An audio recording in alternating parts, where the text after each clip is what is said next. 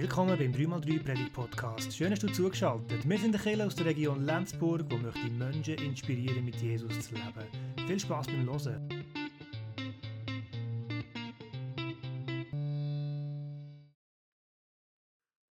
Es ist nicht ganz zufällig, vermuten Theologen, dass im Markus-Evangelium der römische Soldat, also der römische Hauptmann, ein Kompaniekommandant, würde man heute sagen, als erster etwas geschnallt hat von dem, was hier passiert bei der Kreuzigung von Jesus. Er ist der Erste, der bei der Kreuzigung etwas sagt über die Deutung, über die Interpretation von dem Ereignis. Dieser Mann ist wirklich Gottes Sohn gewesen. Und wenn wir das jetzt hier fast 2000 Jahre später nachlesen, im Markus, Kapitel 15 und 16 sind die Berichte von der Kreuzigung, dann wissen wir, dass wir das hören, auch mit dem, was zwei Tage später der Engel gesagt hat am leeren Grab zu den Frauen.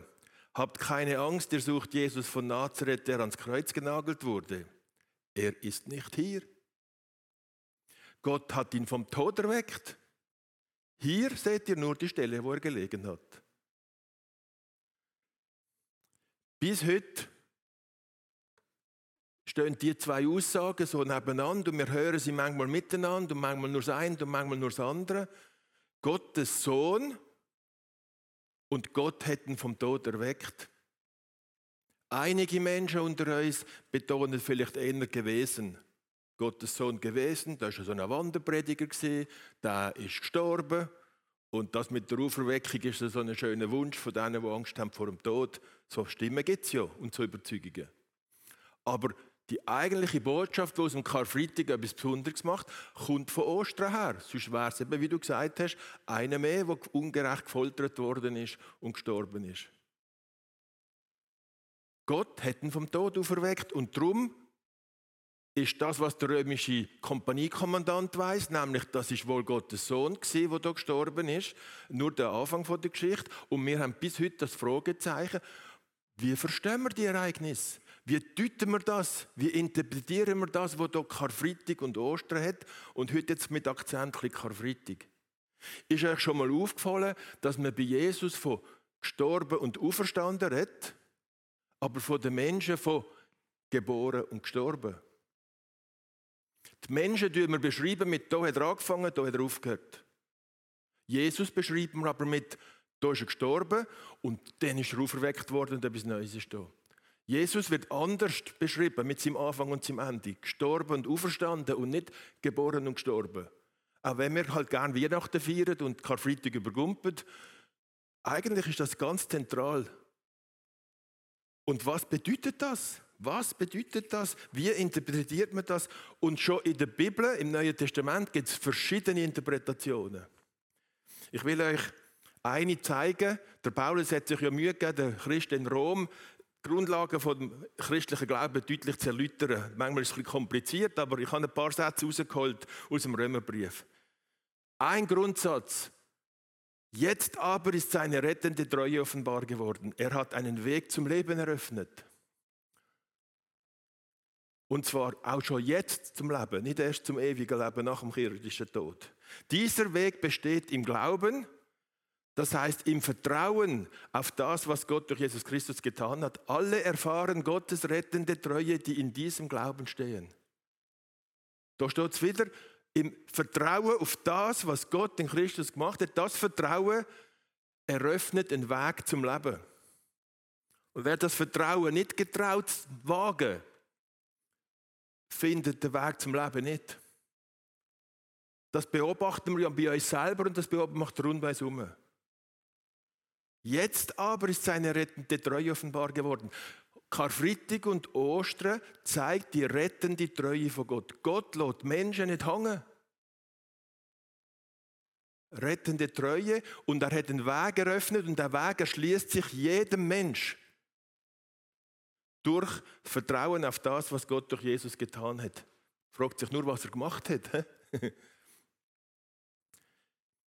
Hier nochmal Römer 5, zwei Kapitel später, der gleiche Gedanke. Er, gemeint ist Jesus Christus, öffnete uns den Weg des Vertrauens und damit den Zugang zur Gnade Gottes. Und wenn er jetzt Gnade als Zuwendung denken, Gnade ist Zuwendung und gnadenlos ist Abwendung und Abweisung, oder? Wenn es gnadenlos zugeht, gibt es Tod. Und Gnade bringt Leben und Zuwendung und damit den Zugang zur Gnade Gottes, in der wir jetzt festen Stand gewonnen haben. Das ist Perspektive für alle Christen, in der Zuwendung von Gott einen festen Stand bekommen. Dass man an dieser Zuwendung, an dieser Gnade nicht zweifelt und nicht meint, ich muss etwas machen, damit er wieder zufrieden ist mit mir. Muss ich nicht. Obwohl es ganz viele Christen gibt, die meinen, so gängiges Christentum, geht es nicht. Lesen Sie die Bibel, schauen dem eigenen Leben, mit sich anstrengen, haben Sie immer das Gefühl, es längt nicht ganz. Aber wenn wir in der Gnade festen Stand gefunden haben, ist das nicht mehr das Thema, ob es längt oder nicht. Weil Gott hat entschieden, sich zuzuwenden. Du musst gar nicht überlegen, ob es längt. Du musst nur überlegen, ob du getraust, den Weg des Vertrauens zu gehen. Und auf das vertraust, was Gott in Christus eröffnet hat, nämlich den Weg zum Leben. Und dann findest du Leben über der irdische Tod aus, aber jetzt schon. Jetzt ist der Jesus von Nazareth, wir sagen jetzt hinten drin 2000 Jahre auch Christus, äh, gestorben. Und wegen diesen Ereignis haben wir oft die Formulierung, die stimmt ja auch, die kommt auch vor im Neuen Testament, er ist gestorben für mich. Und wir singen dann Lieder an meiner Stelle und so. Das ist nicht falsch, aber wir reduzieren es aufs Individuum. Jesus ist gestorben für mich und für dich. Jesus ist gestorben für uns, auch für eine Gemeinschaft, damit wir können überhaupt miteinander zu Gang kommen und nicht nur für uns selber schauen. Und Jesus ist gestorben für alle Menschen. Und jetzt haben wir ja das im Ohr vom Römerbrief, wenn wir wissen, ah, der, er ist gestorben für alle Menschen, aber der Weg eröffnet sich einfach denen, die im Vertrauen auf das einsteigen. Der andere eröffnet sich der Weg nicht, obwohl es für alle gilt. Das ist ja das, was man bei einer Taufe von einem kleinen Baby immer betont. Was Gott in Christus da hat, gilt für jeden Mensch. Du kannst gar nichts machen. Und eines Tages hoffen wir, dass du das kannst entdecken und den Weg vom Vertrauen mit Jesus kannst gehen. Weil dann eröffnet sich dir das Leben. Und noch etwas steht im Neuen Testament oder im Römerbrief, und das ist uns nicht allen immer so bewusst, Jesus ist gestorben für die Sünde. Was ist das? Jesus ist gestorben für die Sünde. Woher kommt der Gedanke? Was ist das für eine Formulierung, wenn man probiert, die Karfreitagsereignisse zu interpretieren? Der Gedanke kommt vom Römerbrief, Kapitel 6, Vers 10. Mit seinem Tod hat Christus der Sünde ein für alle Mal gegeben, was sie zu fordern hat. Sünd fordert den Tod. Ein bisschen später schreibt der Paulus im gleichen Kapitel 6, die Sünde zahlt ihren Lohn, den Tod. Oder die, die noch Luthertext im Ohr haben, der Sünde sollt, ist der Tod. Was Sünde zahlt, ist Tod. Und was Sünde fordert, ist auch Tod. Immer wenn es Tod gibt, könnt ihr drauf gehen, die Ursache ist Sünde. Wenn etwas kaputt geht, wenn Beziehungen zerstört werden, wenn Menschen kaputt gehen, wenn, wenn Länder kaputt gehen, das ist die Folge von Sünde. Und Sünde fordert den Tod. Also wenn ihr meint, es sei keine Sünde, dann kann man schauen, ob Leben entsteht oder ob etwas kaputt geht. Wenn es kaputt geht, ist es Sünde gewesen. Wenn es nicht kaputt geht, sondern Leben bringt, ist es im Fall keine Sünde gewesen. Jesus ist für die Sünde gestorben, interpretiert Paulus, das Karfreitag geschehen. Auch als das, nicht nur für dich, für mich, für Einzelne und für deine, deine Vorstellungen, was du hättest besser machen und was dir halt nicht ganz glückt ist. Es gibt eine Macht, die Leben zerstört. Das müssen wir uns heute nicht sagen, wenn wir Fernsehen schauen oder wenn wir Menschen treffen, die in der Ukraine betroffen sind. Jetzt ist es das nachgekommen. Da leiden Menschen zu Lasten von anderen. Damit wir hier an der Ostern herumreisen verteidigen ein paar andere hier den Angriff gegen eine Diktatur. Und die probieren sich zu wehren gegen das, was sie Angst haben vom Westen, oder? Und wollen das Land ja nicht in den Westen wandern, weil sie Angst haben, dass dann noch mehr in den Westen wandert oder zur Freiheit. Und jetzt sagt der Paulus noch etwas Verrücktes, was für viele von uns mit dem Verständnis von Jesus für mich gestorben ein bisschen unbe un unbekannt ist. Nicht unbequem, sondern unbekannt. Ich bin mit Christus am Kreuz gestorben, sagt er im Galaterbrief. Das ist nochmal eine andere Interpretation als Christus für mich. Also es geht hier nicht ums, er ist für mich gestorben, sondern ich mit ihm. Sagt der Paulus. Und sagt, das kann jeder Christ, der sich mit Jesus, jeder Mensch, der sich in Verbindung bringt mit Christus durch sein Vertrauen, auch so verstehen. Ich bin mit Christus gestorben. Und was heißt es das? Römer 6 erklärt uns das wieder. Der Paulus sagt das nochmal, nachdem er fünf Kapitel probiert hat, das Verständnis zu klären. Das gilt es also zu begreifen. Also das gilt jetzt auch gerade für den Moment in dieser Predigt. Das gilt es zu begreifen. Der alte Mensch, der wir früher waren, ist mit Christus am Kreuz gestorben. Mein alte Ego, ich, unser von der Sünde beherrschtes Ich, ist damit tot. Wir sind mit Christus gestorben. Der Paulus interpretiert der alte Mensch, der, der um sich selber kreiset hat und der, der einfach genommen hat, was er nehmen wollte und Angst hat um sich selber und gemacht hat, was Gott verboten hat, wenn man so salopp formulieren Unser von der Sünde beherrschtes Ich ist damit tot. Und wir müssen nicht länger Sklaven der Sünde sein. Wir sind nicht gebunden an die Macht wo kaputt macht. Wir müssen nicht weitermachen in dieser Schiene, wo zerstört. Weil mit Christus gestorben heißt, wenn wir gestorben sind, kann man nicht mehr sündigen. Der Paulus sagt, wenn du tot bist, machst du nichts mehr falsch.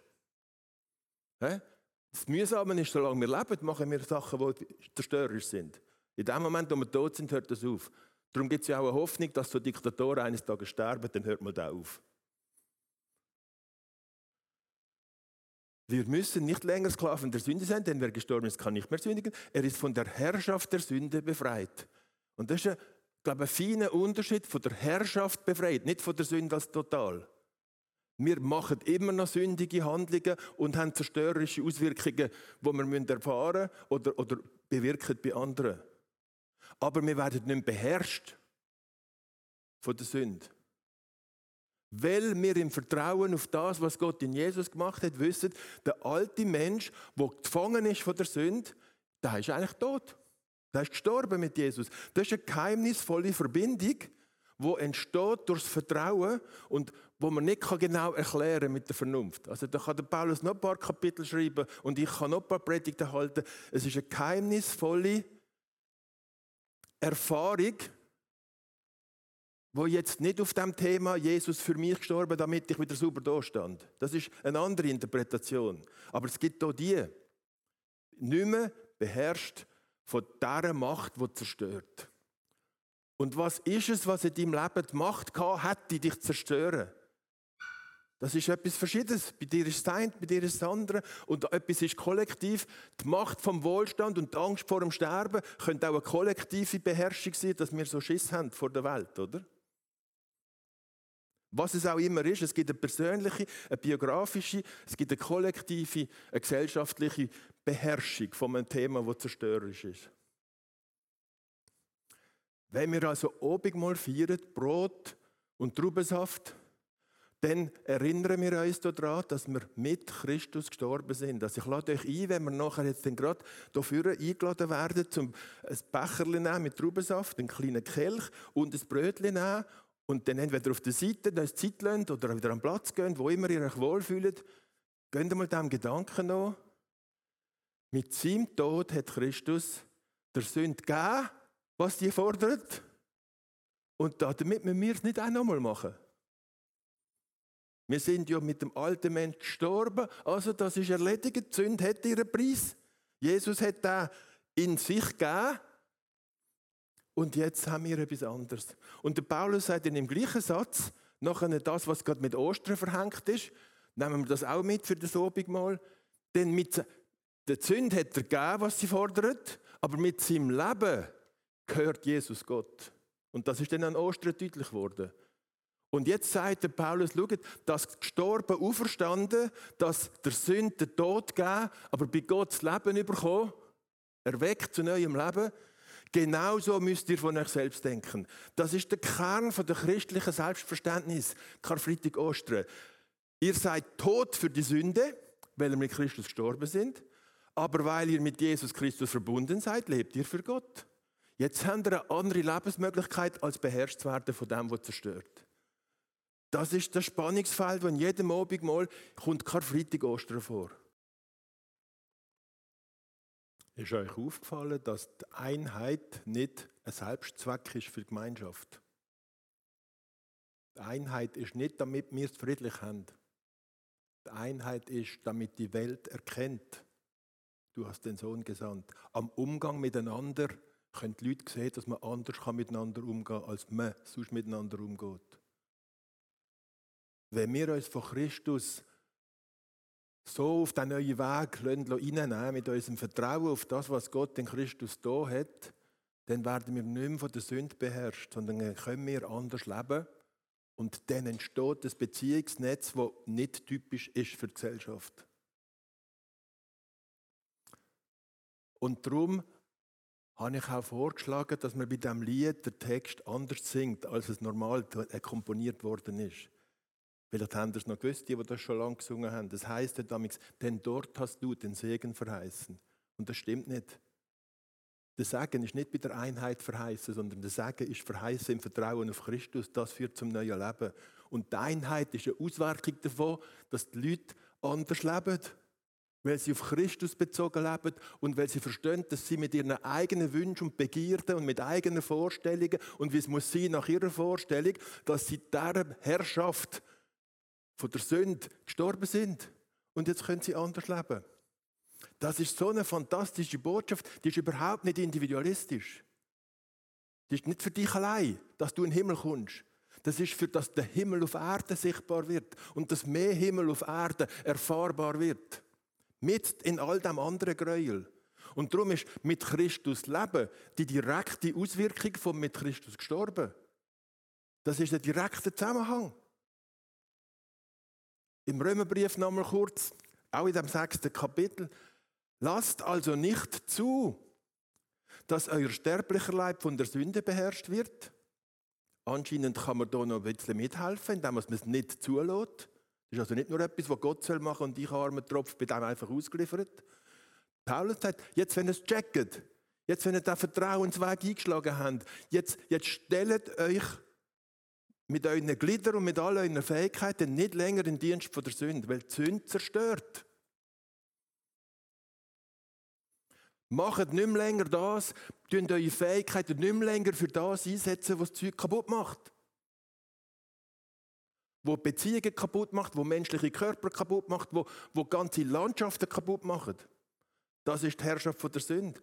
Lasst nicht zu, Gehorcht nicht seinen Begierden. Und das ist jetzt nicht einfach irgendwelche sexuelle Empfindungen nur. Es gibt noch ganz andere Begierden, die wir haben. Es muss nach meiner Birne gehen.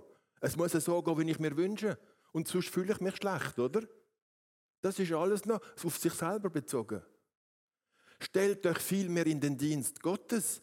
Also stelle ich mich in den Dienst von der Sünde oder stelle ich mich in den Dienst Gottes als Menschen, die gewissermaßen schon von den Toten auferstanden sind so gewissermaßen schon gestorben für die Sünde, also lebe ich fürs Neue. Damit Gott jetzt äh, lebt als gewissermaßen schon auferstandene, damit Gott eure Glieder, das was ihr habt, eure Hände und Füße und euer Kopf und alles und eure Fähigkeiten als Waffen im Kampf für das Gute gebrauchen kann. Fürs Gute braucht es einen Einsatz. Das Gute kommt nicht allein. Für was kämpft ihr? Tun das Gute ermöglichen mit euren Gliedern und euren Fähigkeiten? Oder, oder sind ihr im Dienst von der Sünde und zerstören? Schaut einfach, was die Auswirkung ist von dem, was ihr sagt und macht und denkt und dann seht ihr, ob es zerstörerisch ist oder ob es Leben bringt. Wenn es Leben bringt, ist das Kraft von Gott. Wenn es zerstört, ist es doch noch Sünde. Obwohl ich gemeint habe, hast du doch noch gut gemeint. Es kann trotzdem verkehrt kommen.